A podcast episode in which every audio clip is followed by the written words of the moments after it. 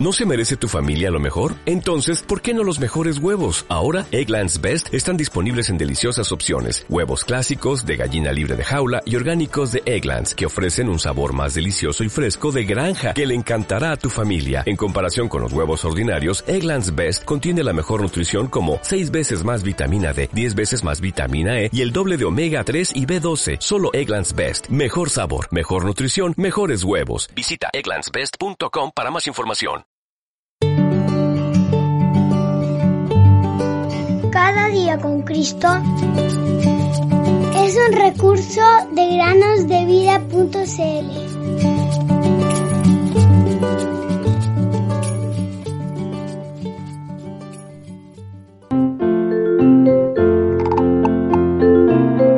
Dejad a los niños venir a mí y no se lo impidáis, porque de los tales es el reino de Dios. Marcos 10:14.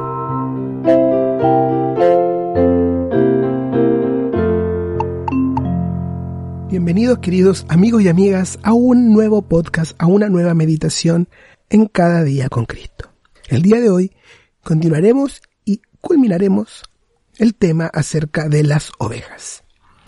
Cuando el Señor creó a las ovejas, seguramente tuvo en mente el uso que algún día haría de ellas para enseñarnos las verdades espirituales de la palabra de Dios.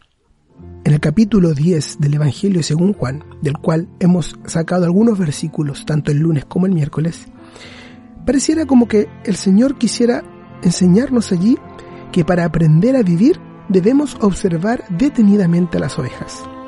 Como que si dijera, si quieres verme, observa algún pastor y cómo es fiel con sus ovejas. Millones de ovejas fueron y son criadas en Oriente y también en nuestros países occidentales. La Biblia nos dice que en una ocasión los judíos tomaron 650.000 ovejas de los madianitas. El rey Salomón también, cuando dedicó el templo, ofreció 120.000 ovejas, además de 22.000 bueyes como sacrificio. Además se nos dice que 300.000 animales eran sacrificados cada año en el templo de Dios en Jerusalén para hacer expiación por los pecados del pueblo.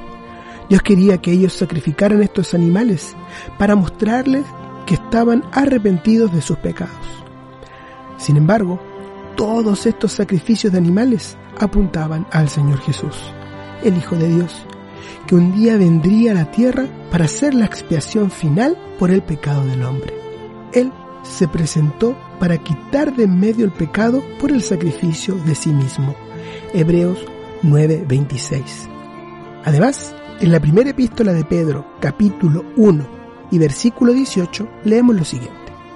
Ustedes saben que no fueron redimidos de su vana manera de vivir heredada de sus padres con cosas perecederas como oro o plata, sino con sangre preciosa como de un cordero sin tacha y sin mancha, la sangre de Cristo, porque Él estaba preparado desde antes de la fundación del mundo, pero se ha manifestado en estos últimos tiempos por amor a ustedes.